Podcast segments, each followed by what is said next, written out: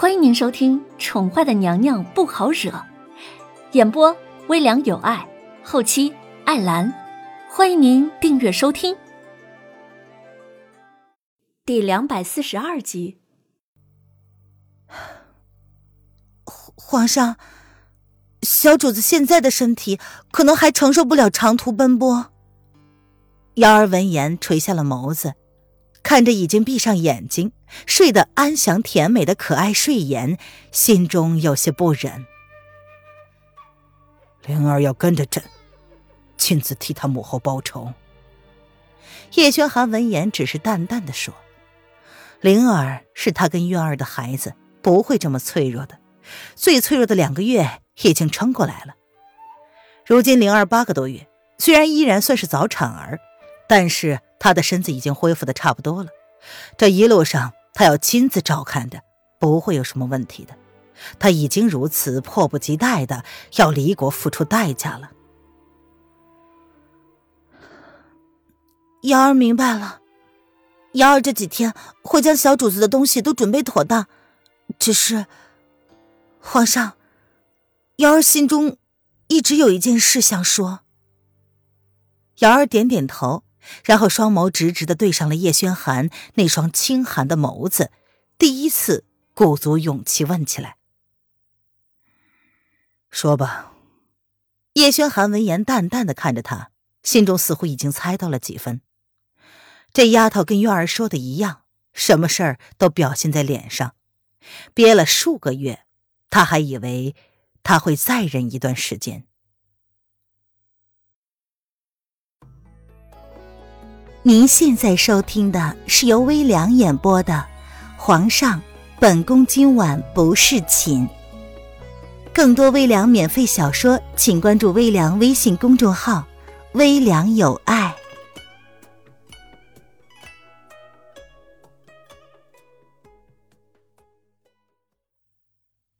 皇上，小姐，至今还没有下落吗？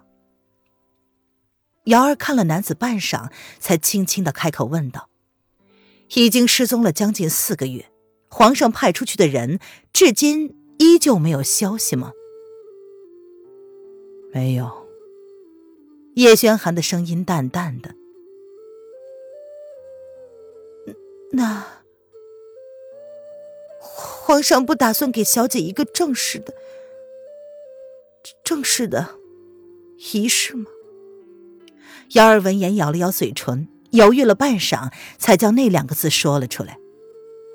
小姐已经走了那么久，全天下的人都已经知道小姐已经下落不明了，皇上却依旧不愿意公布这个事实。还有小主子，他都出生快四个月了，难道皇上还不打算公开吗？至今为止，只有少部分人知道，小姐在死前生了个小家伙。皇上已经封了小主子为齐国太子，可是这件事也只有龙贤宫的人知道罢了。朝中只有老爷跟大将军知道。瑶儿确实不知道皇上心中的打算，他憋了这么久，皇上却还是迟迟没有动静，他是在打着什么主意吗？仪式，元儿不需要那个。至于灵儿，等朕替他母后报了仇，就将他宣告天下。叶轩寒闻言，冷冷的看了瑶儿一眼，他站起身子，打开窗户，瞬间，窗外的寒风迎面吹袭而来。可是，小姐也希望皇上能够放下她吧，皇上却连下葬的勇气都没有，是因为心中依旧不愿意承认小姐已经再也不可能。回到他身边的事实了吗？罢了，你下去吧。叶轩寒心知瑶儿的固执跟他主子一样，便挥手让他退下休息。他想一个人静一静。瑶儿告退。瑶儿闻言扶了扶身子，无奈的退下。皇上的偏执。不知是好还是坏。青鸾峰脚下，一个男子骑着马，看着远处的那座雪山，他停下了脚步，随即掉了个身子，跟着身后不远处的豪华马车说道：“爷，我们快到青鸾峰了。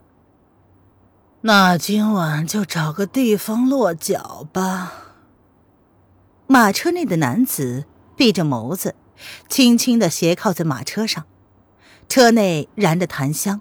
让人神情舒适怡然。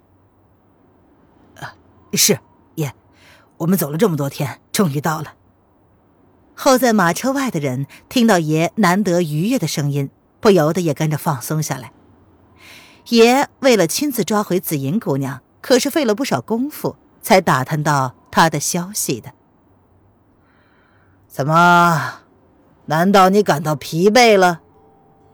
马车内，漫不经心的声音让刚刚多嘴的人顿时将心提到了嗓子眼儿。该死，他一时开心，竟然放松了警惕，忘了爷是个不能交流的人。呃呃，奴才是替爷感感到高兴罢了。马车外的人赶紧替自己开脱，然后在心里不住的咒骂自己为何嘴巴这么贱。不该说话的时候，总是能挑起马车内邪恶的主子。本王有说这是一件开心的事儿吗？男子邪魅的声音，多年如一日的让人心惊胆战。奴才多嘴，奴才多嘴。马车外面传来了有人因为自己嘴贱而自打嘴巴子的声音。哈哈哈哈哈！本王正想说，你这奴才说的挺对的嘛。这确实是一件开心的事儿。本王的小宠物终于要被本王抓住了。男子笑得好张狂啊，可是那声音之中却透着一股落寞之意，让马车外的人不由得面面相觑。难道他们产生了幻听了吗？有个人一脸黑线的闭上了嘴。不论说什么呀，都逃脱不了被整的命运。他们比爷更希望早日找到紫银姑娘，因为只有她能够控制得住已经入了魔的爷。呃，哎，爷，青鸾峰下没有镇子，再过去就是萧国的地界了。我们今天晚上可能要露宿野外了。骑在马上的人懒得看一眼那个自讨苦吃的人。他用恭敬的声音朝自家主子报备：“啊，是吗？本王记得青鸾峰的山脚下有个乌镇，怎么赶不到吗？”男子的声音亦正亦邪，让人分不清楚他此时的情绪。呃，辉爷，乌镇就属于萧国的地界了。马车上的灰衣男子闻言，如是说道：“唉。”那就去萧国吧，明日本王要亲自上山。男子闻言沉默了一会儿，才开口说：“呃，是，属下明白。”灰衣男子闻言，情绪有些复杂。爷是要亲自上山吗？这些日子已经有数天不下雪了，但是青鸾峰上还是冰雪不融。爷竟然要亲自上山？既然如你所说，青鸾峰下最近的地方就是乌镇，那么那个女人平日里所需的，应该都是在乌镇买的吧？啊，你去打听打听看看，有没有面生的女子这半年来在乌镇活动？叶英明，属下这就去办。灰衣男子经这么一提点，顿时恍然大悟，如同梦醒一般，连忙点头称是。随即神色复杂的看了马车内模糊的人影一眼，这才掉头朝乌镇疾驰奔去了。如果脚程快的话，应该不出半日，他就能到乌镇了。至于爷的马车，估计要晚上才能到了。他这就算是去打前锋了。马车内的男子面容俊美，气质邪魅至极，大红长袍懒懒的披在身上。他笑的是十分诡异。